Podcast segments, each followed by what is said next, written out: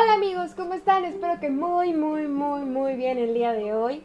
Bienvenidos una vez más a su podcast favorito, preferido, bonito, pretty, divertidísimo, la miscelánea de Rocks by Rocks la de lentes. Yo soy Rox. ¿Cómo están amigos? Espero que bien, espero que la cuarentena los esté tratando muy bien, que la estén aprovechando, que la disfruten. Yo sé que son momentos difíciles, pero hay que intentar verle el lado positivo a las cosas, hay que intentar buscar distraernos y ser productivos.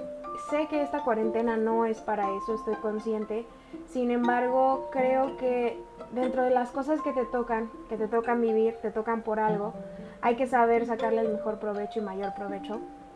Y el día de hoy venimos con otra colaboración. Recuerden que todo este mes, tres episodios a la semana van a ser de colaboraciones yo creo que lo más probable va a ser que saque una calendarización en mi página de Facebook en arroba roxla de lentes para que ustedes vayan a esa página, le den like y le den seguir y se puedan enterar de cuándo son los episodios, con quién voy a, a, participar en estos episodios. Por lo pronto vamos a comenzar, vamos a hablar de un tema bien padre, pero que a mí, oigan, estoy eligiendo puros temas que me tocan las fibras bien sensibles.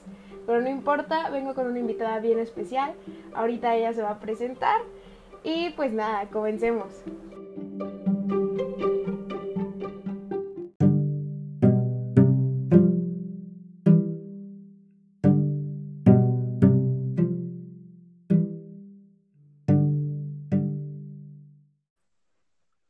Hola, hola. Hola, Rox, ¿cómo estás? Muy bien, ¿y tú? Muy bien, qué gusto escucharte. Ay, a ti. Oye, Palo, Dímelo todo. tienes que presentarte, tienes que darnos una sinopsis de ti.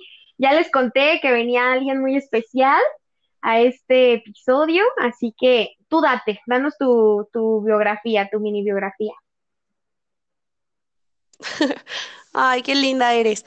Pues yo soy Paloma Mantilla Bretón, em, soy artista, estudié música en la Universidad de las Américas Puebla, también ahí estudié un certificado en teatro. Ahorita estoy por terminar mi maestría en teatro y artes escénicas. Eh, también estudié en Nueva York un curso para teatro musical. Bueno, esos son mis estudios básicamente, aunque, bueno, ya Rox me dirá si no, pero los artistas nos la pasamos estudiando toda la vida, porque creo que algo que nos caracteriza es ser unos chismosos y tener muchas ganas de aprender todo el tiempo. Así que, bueno, ahí en clases de canto, en clases de baile, en clases de, de más actuación, en clases de Sí, algo de, de dinero, de marketing, de todo, porque pues eso, eso nos caracteriza. Pero bueno, em, yo, ¿qué? Yo soy maestra, he dado siempre desde, desde antes de acabar la carrera clases de canto normalmente, también de actuación. Eh, tengo una compañía de teatro que se llama Gaudenti, ¡Wow! que ya está por cumplir su quinto aniversario. Sí, muchas gracias. Tomamos aniversario desde, desde la primera presentación de, de Romeo y Julieta, entonces estamos por cumplirlo. Eh, la compañía es padrísima porque pues permite, permite la verdad es que realizar tus sueños, así que por eso amamos Gaudenti mucho.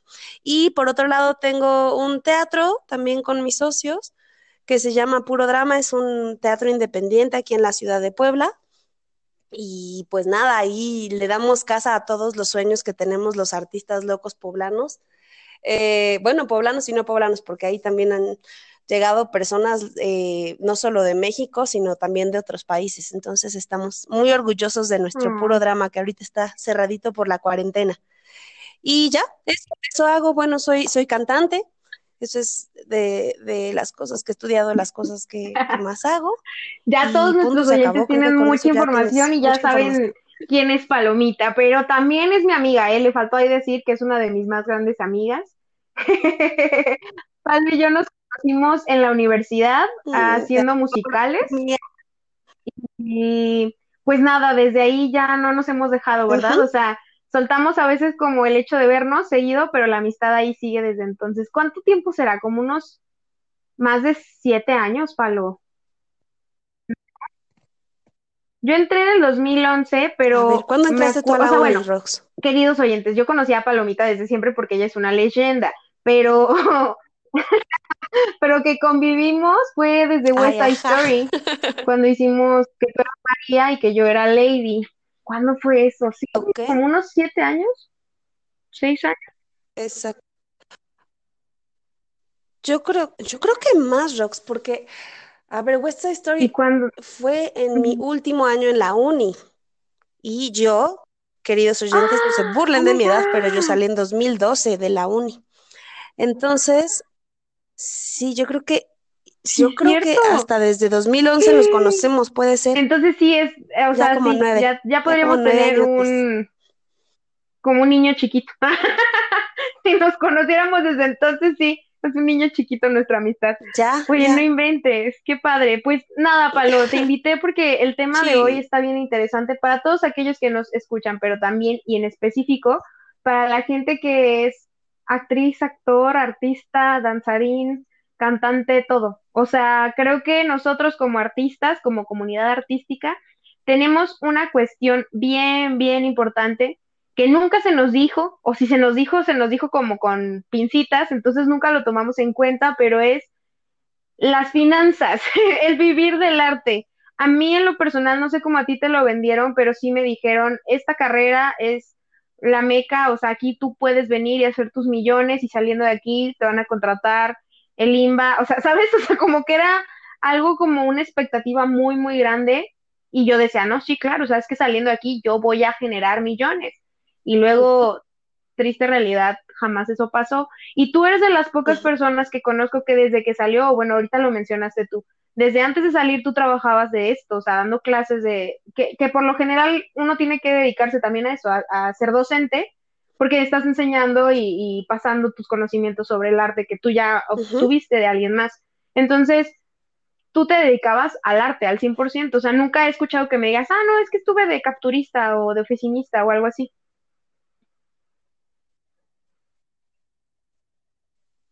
Sí, bueno, sí, tienes razón, gracias a Dios siempre he tenido trabajo, cosa que, cosa que es muy, muy bueno, la verdad es que hasta ahorita me lo haces reflexionar, gracias, pero, pero sí, siempre ha habido trabajo relacionado con el arte, como tú dices, desde muchas perspectivas, ¿no? Puede haber sido desde la producción, puede ser desde la cantada, puede ser desde la actuada, puede ser desde la docencia, pero siempre ha tenido que ver con, con el arte cosa que me ha dado mucho gusto. Mira, eh, mucha gente, mis papás son unos preciosos, yo no tengo nada de las historias tristes de a mí no me apoyaron, nada de eso.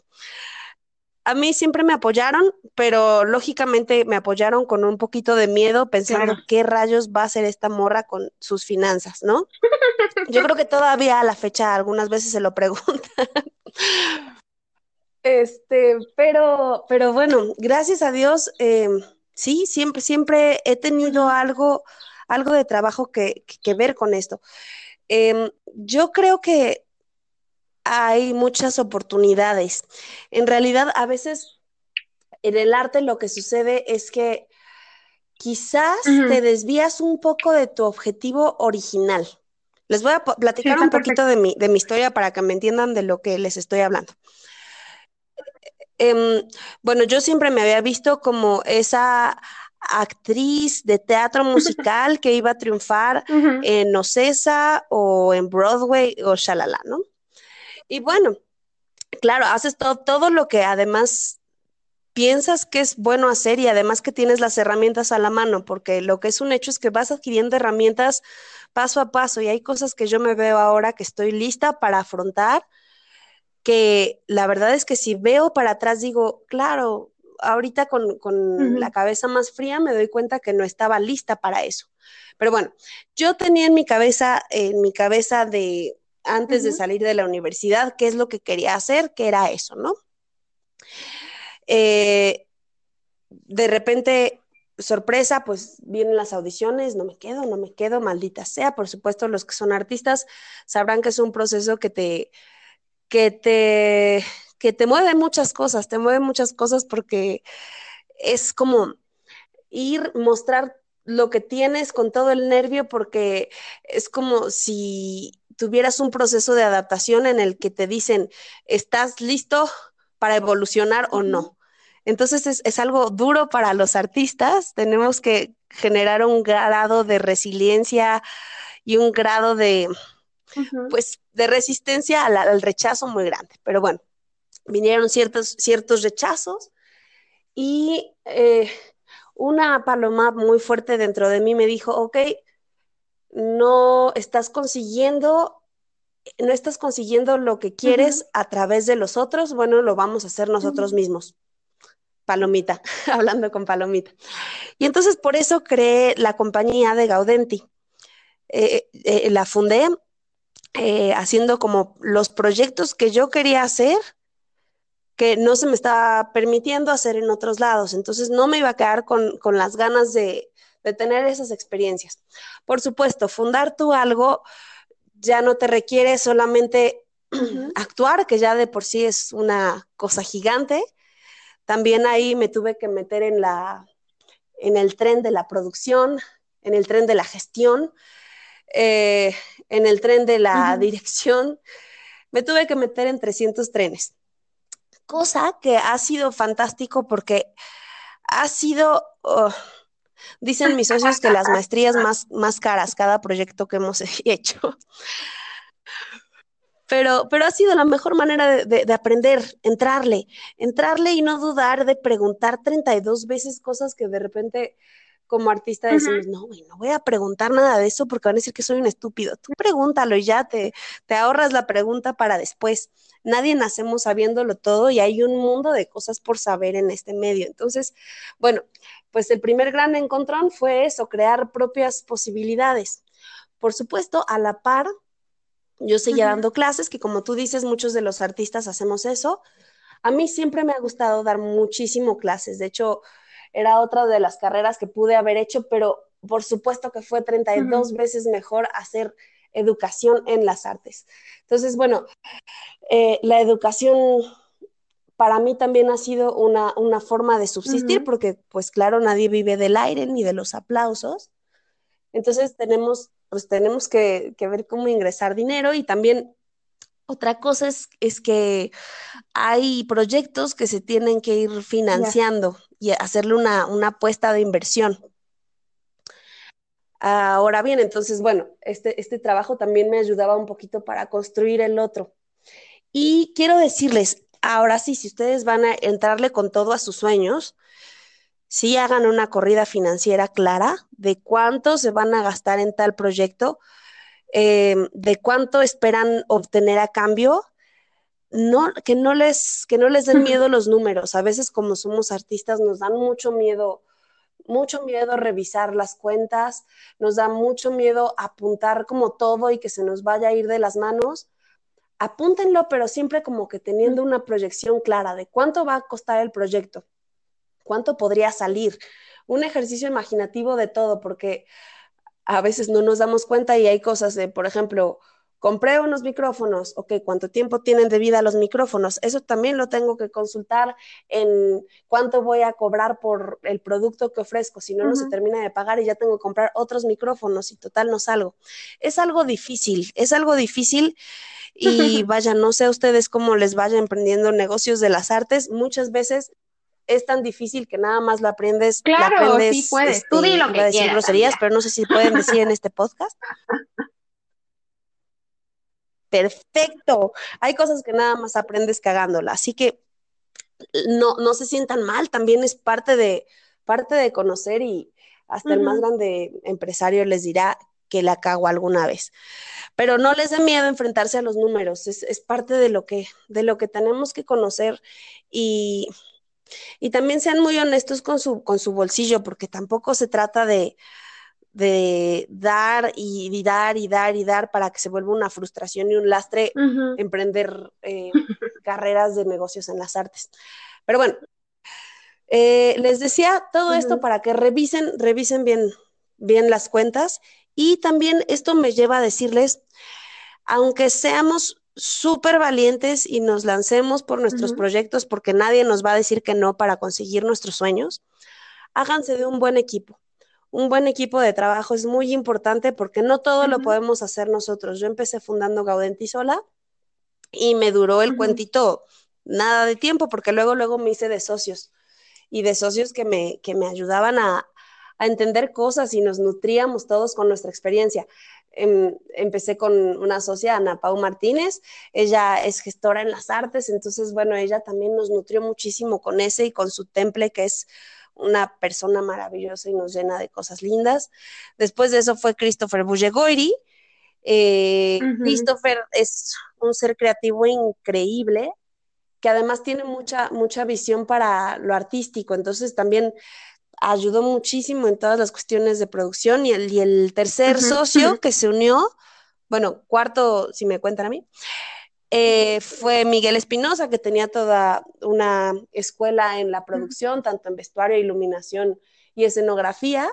Y bueno, esos cuatro socios fuimos los amarrados para, para hacer crecer Gaudenti y que fuéramos teniendo más, más proyectos, más visión, eh, eh, nosotros mismos nos fuimos generando de, más contactos. Llegamos a hacer nuestros festivales de butaca llena y butaquita llena, que, fueron un exitazo, porque también otra cosa es que tenemos que ser eh, artistas que buscan a su público, que le llegan de distintas maneras. Butaca llena y butaquita eran unos festivales para poder hacer gestión de público, literalmente acercar a la gente al teatro. Nosotros cobrábamos el boleto muy barato, no porque el trabajo no lo valiera, sino porque queríamos que gente se enterara qué es el teatro, consúmelo. El teatro cambia vidas, el teatro mueve corazones, el teatro, el teatro es lo máximo. Entonces, bueno, queríamos que lo conocieran y entonces, bueno, lo logramos. Eh, por supuesto, hubo, hubo que cambiarlo al año siguiente, ya habíamos hecho la primera propuesta, subimos el precio. Vas también conociendo cosas, porque además muchos de los proyectos que hacemos como artistas se hacen por primera y única vez. Entonces, a veces vas a la, a la buena de Dios, no hay, algo, no hay algo más tangible y creo que hasta la fecha no hay tantísima información sobre cómo debes de hacer paso a paso eh, una, gestión para hacer, para hacer teatro. Incluso los, grandes productores, a veces en, otros podcasts, también lo sugieren. De, verdad es una moneda, moneda al aire, hay muchísimos factores que influyen, que si el artista es famoso, que si no es famoso, que si lo estás haciendo en tal ciudad, que si lo estás haciendo en tal teatro, em, que si la obra es para la familia, que si es para adultos. Hay muchísimos factores que... Oye, Palo, pues, y por ejemplo, es una inversión o sea, yo conozco como ciertas partes de, esa historia que mencionabas ahorita y es bien bonito como escuchar y decir, ah, yo estuve en esto, ah, yo estuve ahí viendo cómo lo hicieron en esto y así. Entonces, una pregunta que a lo mejor se pueden hacer las personas que nos escuchan, porque obviamente este podcast es para todo el mundo, pero sí este episodio creo que es muy especial para los que creamos, para los creadores y para los artistas. ¿Cómo se les ocurrió algo tan redituable? Porque yo me acuerdo que platicábamos, como hacer esto de los festivales? O sea, ¿tuvieron algún asesoramiento? Además de tu equipo de trabajo, que bien lo mencionas, todos son unos genios. Yo tengo el placer de conocer a todos y son maravillosos seres humanos y además maravillosos en el, en el sector en el que están. O sea, Chris sin duda es un genio. Ana Pau es súper buenísima para proyectar cosas. Mike es, híjole, es estupendo como productor y, y escenógrafo. Entonces, ¿Cómo le hiciste tú como, o sea, tú y tu equipo para decir, ah, vamos a lanzarnos a, hacer butaca en ese primer instante? O como le hicieron, no saben qué, vamos a cambiar la propuesta. Ya, ya sé que es como una moneda al aire, pero ¿qué fue lo que los incentivó? Y luego para poner, pues, su foro, que es Soy Puro Drama, ¿no? O Puro Drama, más bien, perdón.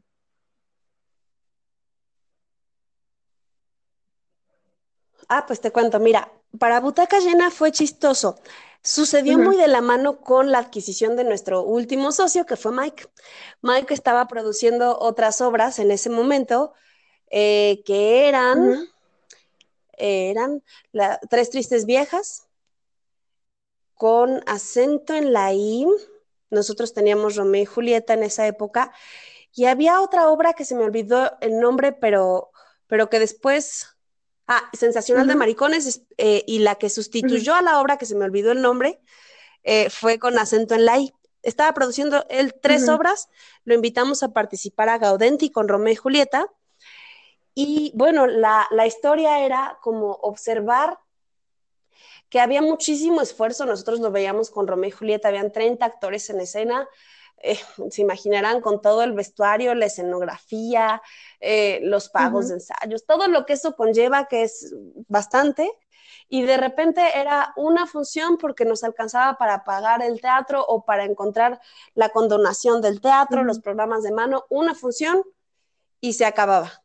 Todo el esfuerzo de meses lo ponías en una función y, no trascendía. Entonces, eh, era demasiado trabajo para una función y por supuesto, con una función no recuperas, pero ni siquiera el 1% del trabajo y de la inversión que hiciste. Entonces, bueno, eh, no éramos la única compañía que estaba en esa disyuntiva. Mike, cuando entra con nosotros, nos cuenta también lo que están pasando las otras compañías y lo que se nos ocurre es hacer sinergia, hacer sinergia esas cuatro compañías y pues de ahí nos fuimos a hablar con, el IMAC. El IMAC eh, tiene a Mauricio, a Mau Morris, que fue fantástico. Mau creo que ya, ya, de hecho, sin el creo, ya no está en el Teatro de la Ciudad, pero fue fantástico, nos acogió de la mejor manera, eh, le presentamos el proyecto, les encantó porque además también para, para la institución era, era buenísima, era tener eh, una temporada de arte. Ah, bueno, porque el proyecto era el siguiente, era que en verano hacíamos siete semanas de teatro de temporada, de jueves a domingo presentando jueves una obra, viernes otra obra, sábado otra obra, domingo otra obra y repetíamos la siguiente semana. Entonces, de esa manera, nuestras cuatro obras, nuestras cuatro compañías, tenían una casa por siete semanas en el periodo de verano, en que por supuesto la gente está buscando qué hacer, eh, como entretener a la, a la familia, etcétera, etcétera. Entonces, bueno, eh, la idea de Butaca Llena nace de esa sinergia y lo hicimos en el Teatro de la Ciudad, que bueno, es el, el corazón de Puebla, y pasa toda la gente del mundo. Y nuevamente nuestros, nuestros boletos eran muy baratos, estaban en 30 pesos. Entonces es mucho nuestra mercadotecnia de el boleto del teatro te va a salir más barato que un taco, que un taco en la oriental, ¿no? Entonces, este, pues ven a vernos, ven a conocer esto. Se hizo todo un planteamiento porque hicimos programas de mano hermosos en los que les explicábamos qué era el teatro y les explicábamos, esto no es lo que cuesta, pero queremos que lo conozcas. Este, enamórate de él. Y bueno, fue fantástico. las, las señoras que estaban afuera con, con sus familias vendiendo productos o, la persona que también barría en la entrada, entraron a ver nuestras obras y nos decían, nunca habíamos ido al teatro en, la vida. Entonces fue algo, fue algo muy bonito. Llegamos a, muchos poblanos y fue a partir justo de hacer sinergia con las demás compañías. Lógicamente, Gaudenti era quien llevaba el festival, las otras compañías se unían, pero, pero bueno, fue, fue brutal porque justamente nos unimos como artistas en una necesidad que, pues todos estábamos en busca de ella y en busca de poder, pues poder soportar también nuestra, pues, nuestro arte. Algo que, que, quiero pues, como retomar de lo que dijiste súper rápido es que, o sea, ustedes como equipo buscaron, o sea, fueron proactivos, ¿me entiendes? No se quedaron como ciertas compañías así como, bueno, pues esperemos que nos llegue la beca. O sea, realmente iban y buscaban las oportunidades. A lo mejor tú dices, bueno, es que Gaudenti llevaba la batuta, pero en general, ahorita lo que mencionaste, se me hace una palabra súper bonita y cuando me la mencionan siempre me emociono. Sinergia, o sea, hicieron una sinergia bien padre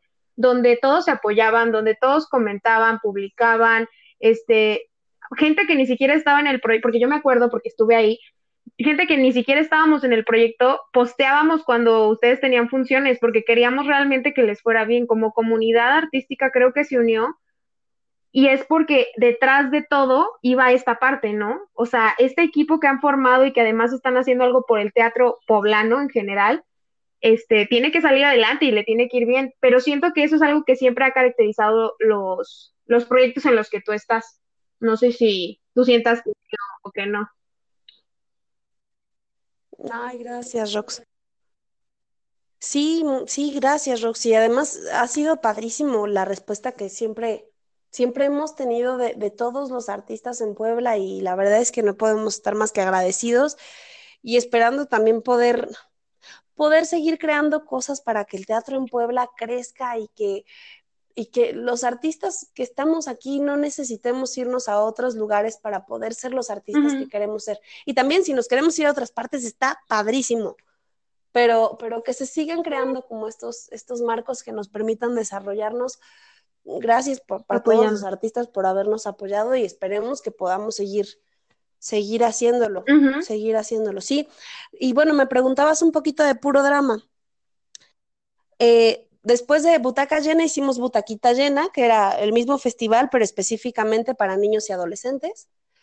Y después de Butaquita Llena, ya nos estaba haciendo el ojito tener un lugar propio, para, no para tener esta oportunidad de no solo hacerlo los, en los veranos, sino poder tener una casa para los artistas independientes que querían un lugar cómodo, que querían un lugar que reuniera pues el equipo necesario para poder hacer eh, arte independiente, que, tuviera este espacio para poder ir a ensayar, este espacio para poder explorar, etcétera, etcétera. Entonces, eh, ya nos estaba haciendo ojito tener nuestro propio teatro. La verdad es que no, no lo pensamos demasiado, encontramos este lugar, encontramos otros tantos y pues de repente vimos, bueno, esto es lo que podemos pagar, más o menos esto es lo que sentimos que se va a necesitar de gasto, esto es lo que se necesita de inversión, shalala. Vamos, ya, si no lo hacemos ahora, no lo vamos a hacer nunca. Y lo hicimos. La verdad, querida audiencia, somos un poco aborazados. Quizás deban de pensar las cosas un poco más. un poco más. Mi consejo no es háganlo, háganlo ahora o no lo hagan nunca. Sí, piénsenlo, consulten a los profesionales. Pero bueno, la cosa es que abrimos nuestro negocio también nuestro equipo ya había, ya había crecido. Eh, de hecho, a esta sociedad se unió un socio nuevo, Gacel del Pino, que Gacel del Pino es experto en cine. También ahorita estamos empezando a promover ya nuestro cine independiente en puro drama, así que también por si quieren mandar sus propuestas. Este, ¿Y qué más? Ah, bueno, y también, aparte ya teníamos un equipo increíble que, habíamos ido adquiriendo este, en otros proyectos, ¿no? Desde los de Butaca Llena hasta también colaboramos para, para, trabajar en safaris nocturnos, en Africam Safari. Este, todos esos nos habían dejado gente que ha sido joyita en nuestro trabajo y, que, bueno, nos, nos, ha dejado gente que conoce más de números, gente que conoce más de cuestiones técnicas, eh, gente que nos apoya tras bambalinas, etcétera, etcétera. Entonces, bueno, nuestro equipo ya era un poquito más grande y mm, pues encontramos el lugar y vámonos, vamos a hacer puro drama posible. Y nada, llevamos ya en julio, en julio cumplimos dos años con puro drama. Eh, ha sido una gran aventura de subidas y bajadas, de conocer a la gente, de conocer, eh, era completamente diferente. Esperábamos, esperábamos que Butaca Llena y Puro Drama funcionara parecido, es completamente diferente, por eso les digo que cada proyecto es muy distinto uno de otro. Y bueno, pues ahí, ahí vamos con, Puro Drama, repito, ahorita está cerrado, pero esperamos que la cuarentena... nos permita que ya se abra claro, y que siga evolucionando. Ay, qué padre, yo me emociono mucho porque de verdad siento que muchas veces o escuchamos los casos donde realmente no nos ha ido para nada bien a ciertos artistas y entonces tienes que, ¿cómo le llaman? Como separar tu vida o, a ti mismo y, decir, ok, por las mañanas me voy a trabajar a la oficina y los fines de semana, sábado y domingo no estoy porque me voy a ensayos y entonces las funciones las tengo nada más tal y tal día y, y tenemos que hacer obras donde haya como cinco mil suplentes porque puede que esa persona no llegue y luego están las otras historias, ¿no? Las historias de éxito así maravilloso que dicen, wow, ya salió en una película con una producción padrísima y está haciendo teatro y todo, y así, o sea, escuchas esas dos dualidades, pero nunca escuchas como casos como este donde tú dices, ¿sabes qué? Sí puedes vivir de, del arte, sí se puede, pero sí es una friega, sí hay que trabajarle y yo creo que teniendo un gran equipo, creando sinergia, siendo proactivo, puedes como llegar más rápido a ese éxito, ¿no? O sea, tú consideras que este proyecto de vida, porque ya es un proyecto de vida y me lo has platicado a veces y Chris también ha platicado conmigo sobre el proyecto, sí es como un éxito, o sea, sí es redituable, sí le recomiendas a la gente, sí, anímese, haga arte.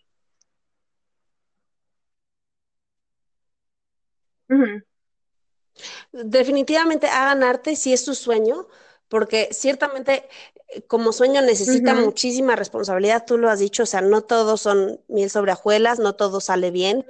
O sea, dentro de todo esto hay miles de veces que nos quedamos sin dinero, hay miles de veces que nos está sangrando la cartera, hay miles de veces que nos peleamos los mejores amigos, nos peleamos, nos enojamos y además porque además todos somos súper pasionales y, y, a veces cada quien piensa que hay que jalar para tal lado que es el correcto. Entonces, es, es, es, difícil, pero es difícil como creo que cualquier cosa, como cualquier cosa que hagan, así, que así emprendan un negocio de memelas, un negocio de papel de baño, lo que sea, creo que, creo que siempre va a ser difícil, pero creo que si es tu sueño, estás en el lugar correcto, dale, dale, porque en todos lados va a ser difícil, en todos lados.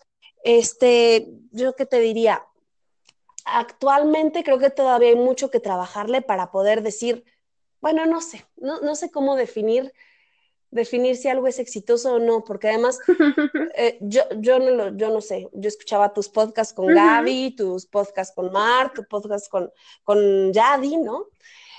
Y, y, cuando te consideras tú mismo exitoso, pues a veces lo decía Gaby, ¿no? Somos un poco duros con nosotros mismos, somos los más duros con nosotros mismos. Yo hay días que digo, güey, soy una chingona. Y hay días que digo, no manches, ¿qué estás haciendo con tu tiempo? Entonces, bueno, no lo sé, no lo sé, creo que, creo que quizá eh, la mente fría de Paloma en unos años observará la mente del día de hoy, ¿no? Eh, creo que cada día, cada día lo tomamos distinto y es como ir subiendo un escaloncito ver hacia abajo y decir, ya subí este escalón y luego ves hacia arriba y te das cuenta que te faltan dos mil escalones más, ¿no? Entonces, es, parte de, es parte de, y creo que mantenerte como justamente en ese lugar de que siempre vamos a estar caminando, ¿no? No, no es como que lo hayamos conseguido todo. A veces eh, eh, nos queremos medir con otras personas. Y creo que eso a veces puede ser muy frustrante porque dices, güey, este tipo lo tiene todo, ¿no? Ya logró todo esto que yo no he logrado. Y, y, y bueno, eso puede ser altamente frustrante para todos porque siempre el jardín de enfrente, sí, y el jardín de enfrente puede ser más verde que el otro siempre, que el, que tuyo siempre, ¿no?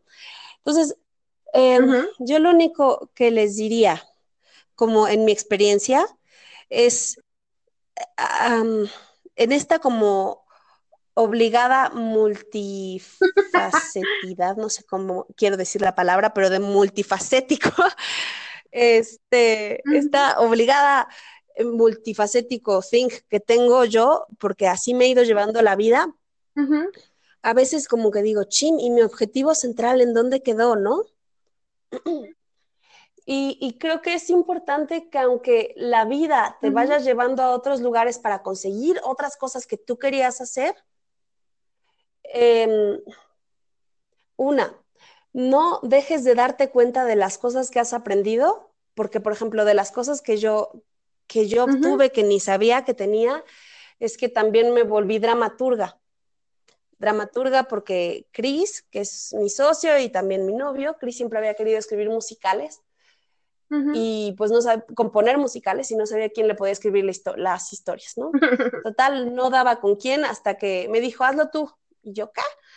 Y pues empecé a escribir, empecé a escribir y escribir se ha vuelto de las cosas que más amo, o sea, compite con cantar. Y eso lo adquirí, lo adquirí en, en, este proceso de, ok, vamos a hacerlo, si nadie lo hace, lo hacemos nosotros. Entonces, no olvidarte de las cosas que te ha dado buscar, eh, y también no te olvides de lo que querías hacer, porque los sueños, algún día escuché, los sueños se instalaron en tu cabeza por una razón. Entonces, bueno, y aquí como que hablando, hablando de lo turbulento, eh, yo seguía dando clases y clases y clases y clases de canto, a veces olvidando un poquito como el entrenamiento. Em, y también ser artista, tú lo sabes, Rox, necesita un entrenamiento constante, un entrenamiento en que, ok, mantén tu cuerpo entrenado. No digo, haz ejercicio tal, tal, porque cada cuerpo necesita un entrenamiento específico.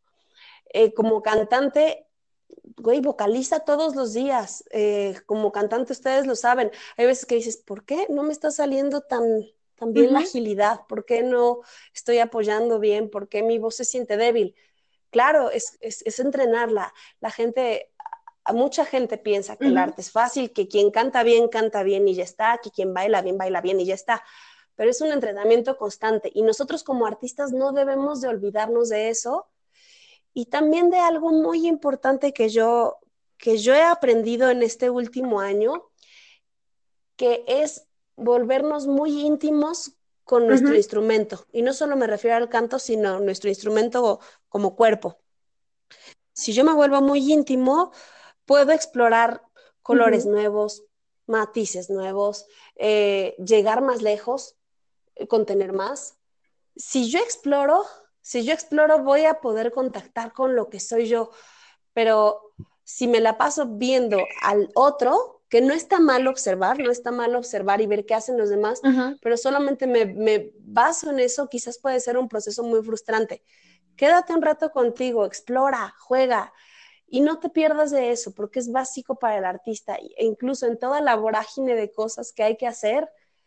Eh, dentro, de, dentro de todas estas cosas que ya les, les dije que me llevó la vida, no pierdan el objetivo ok, eso es algo, eso es algo que tú querías hacer, síguete entrenando como artista.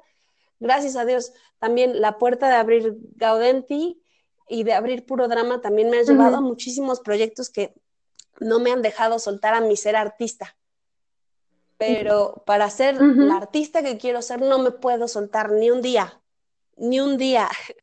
Es como, es como estar teniendo siempre el reto de, de llegar más allá y de encontrar que nunca ningún buen artista lo, ha logrado siendo, mm, siendo como tan duro contigo mismo que te humilles. Tienes que buscarlo desde, desde el amor y desde la intimidad con tu instrumento. Creo que podría decir eso para Yo creo que, por ejemplo, pues, artistas de largo, pero no, está padrísimo que hablemos de esto. Yo iba a contar mi experiencia porque la mía sí es muy diferente a la tuya, pero en pocas y en resumidas cuentas después de escucharte hablar, yo creo realmente que si usted, jovencito, jovencita, oyente, querido escucha, quiere hacer arte, hágalo, pero que de verdad quiera hacerlo, como todo en la vida. Si tú quieres ser abogado, sélo, y si tú quieres ser vendedor de bolis para la escuela, sélo, pero sé el mejor, o sea, ve y busca que lo que tú quieres hacer te haga feliz y seguramente va a volverse un medio de para subsistir. O sea, porque si tú lo haces y lo haces con todo el corazón y lo haces con todas las ganas,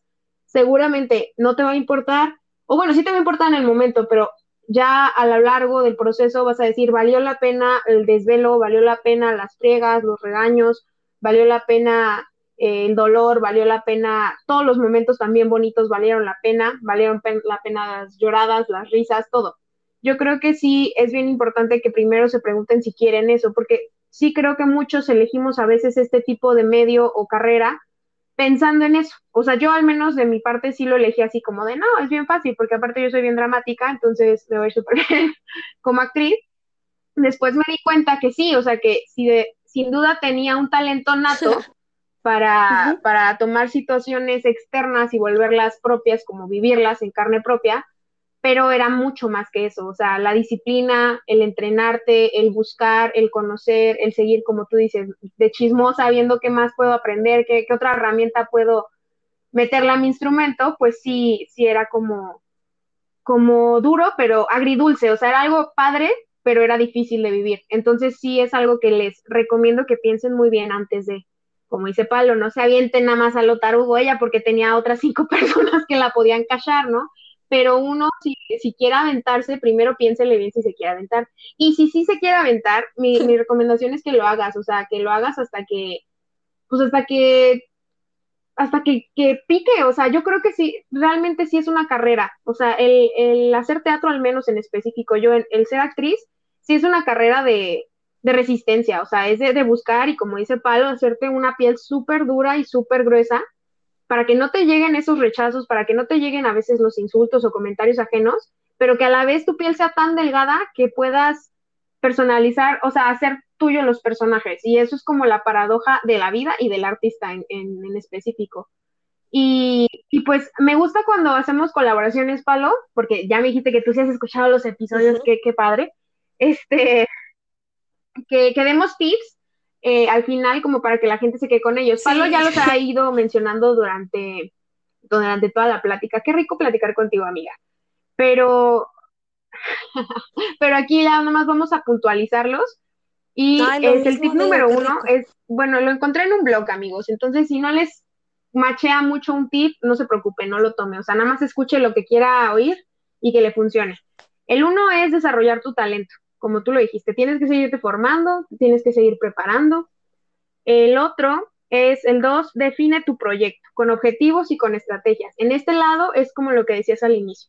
O sea, tenemos que buscar ser un poco fríos en ese aspecto eh, y pues sí buscarle al lado de la merca, de las finanzas, de la conta y pensar las cosas pues así, o sea, con objetivos, con estrategias, eh, traer algo que es muy de otras ramas de, de, no sé, llamémosle cosas más habituales o carreras más habituales e implementarlas en el arte, porque pues para eso están, ¿no? O sea, si tú estudiaste en la prepa y te dieron contabilidad, créeme que sí te va a servir, sí te va a servir.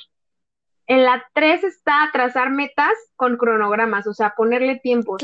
Hay una metodología que, bueno, no sé si no sé si sepan, escuchas, pero yo acabo también de terminar la maestría en Merca y hay una metodología que nos enseñaron ahí que se llama la metodología SMART. Entonces tú tienes que plantearte las cosas o los objetivos que quieres realizar en tu empresa con ciertos, eh, pues, con ciertos pasos.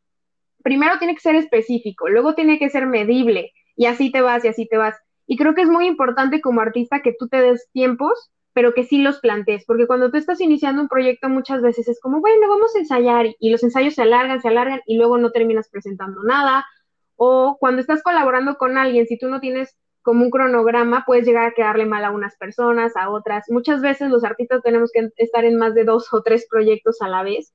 Entonces sí es bien importante que, seas riguroso con eso al momento de trazarte tus metas y al momento de definir tus proyectos. La otra es diseñar un presupuesto por proyecto y por vida también, como dice Palo. O sea, a veces tú vas a comprar unos micrófonos y te van a durar tres patadas y no estás cobrando lo suficiente por esas tres patadas y ya tienes que volver otra vez a comprar ese equipo. La otra es invertirle al marketing. Y eso es muy importante que creo que es una de las razones por las que me gustó la idea de estudiar una maestría, porque yo quería unirla con, con la cultura, con el gestionar arte. Yo creo que saber promocionarse es algo que nunca nos han enseñado. A mí al menos no me lo enseñaron en la universidad cuando estaba estudiando teatro. No sé si a ti te lo enseñaron, Palo, cuando estabas estudiando música. No, y es bien complicado porque, como tú dijiste, conforme fuiste entrando a proyectos, fuiste aprendiendo esas cosas, pero realmente es algo que no se le enseña al artista y que creo que sí debería de haber al menos un semestre de gestión sí debería de haber. O sea, y no nada más de proyectos, sino de vida. Es como, a ver, ¿cuánto voy a cobrar por ir a este ensayo? Y si no me van a pagar por ensayo, ¿cuánto voy a cobrar por función? Son cositas que pueden verse muy frías, si lo queremos ver. O sea, si a mí me dices, ay, no, es que yo amo actuar y me apasiona, ok, pero como dijo Palo, no vas a pagar la renta de aplausos, no vas a, a comer del sol, o sea, sí tienes que como que profesionalizar esto. O sea, si realmente quieres que esto sea tu medio de, vivir, de subsistir, tienes que profesionalizarlo, tienes que tomarte las cosas en serio, porque además también, como dijo Palo, mucha gente dice, ay, pues es que ser artista es bien fácil y pues yo también puedo llorar cuando me dicen en el Q. Pues sí, pero tuviste que tomarte tus cursos de entrenamiento, de creación de personaje, tuviste que ir a no sé cuántas terapias, porque también el artista tiene que terapiarse, amigos, no es nada más de ir y hacer un papel una hora y ya, con eso te curaste. O sea, es catártico hasta cierto punto, pero no es terapia el arte. Entonces, son muchas cosas que tú tienes que invertir como artista muchísimo antes de estar pensando en un producto o en un proyecto. Y por último, y creo que es algo que les, les aplaudo mucho a ustedes como compañía Gaudenti, como Purodrama, como Paloma, este, ser únicos ser auténticos es algo que yo creo que por eso es que les han funcionado los proyectos y es por eso que pueden vivir del arte, ¿sabes? Creo que no hay producto igual y los que se han querido parecer, pues se nota, ¿no? Que no es como el producto original. Creo que lo hacen con mucha pasión y mucha autenticidad. O sea, realmente sale a relucir los seres humanos grandiosos que son y por eso es que les han funcionado tanto los proyectos, creo yo. Y pues aquí dice, aquí dice en el artículo que tienen que ser únicos. por último, para algo que nos quieras contar o, o que quieras como, no promocionar, porque pues tampoco es como que nos escuchen tantas personas, pero mis 12 oyentes que sí me escuchan, muchas gracias, los amo, los aprecio, gracias por entrarle a este proyecto. Es algo que me gusta mucho, que creo que está bien padre y, y pues que también puede ser que alguien que no conozca programa o a Paloma Mantilla como, como artista este, escuche y pues empiecen a seguir. Entonces, no sé si quieras eh, hablar sobre eso, o sea, decir algo que tengan después del COVID planteado o algo que quieras tú que empiece la gente a seguir o algo así.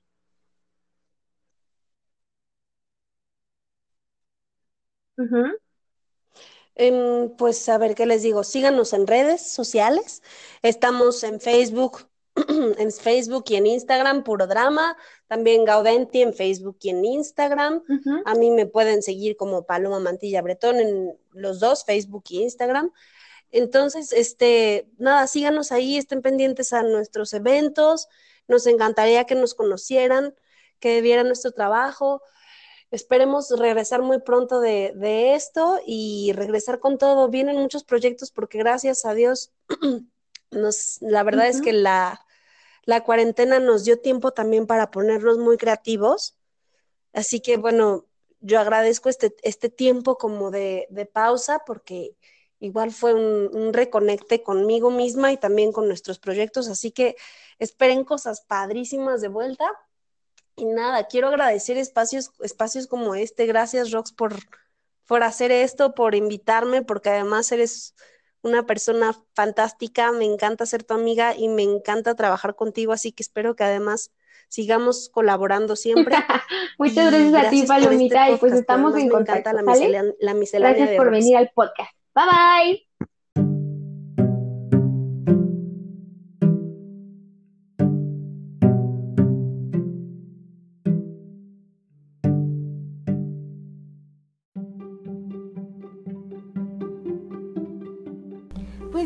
Escucharon amigos y amigas, ella fue Palo.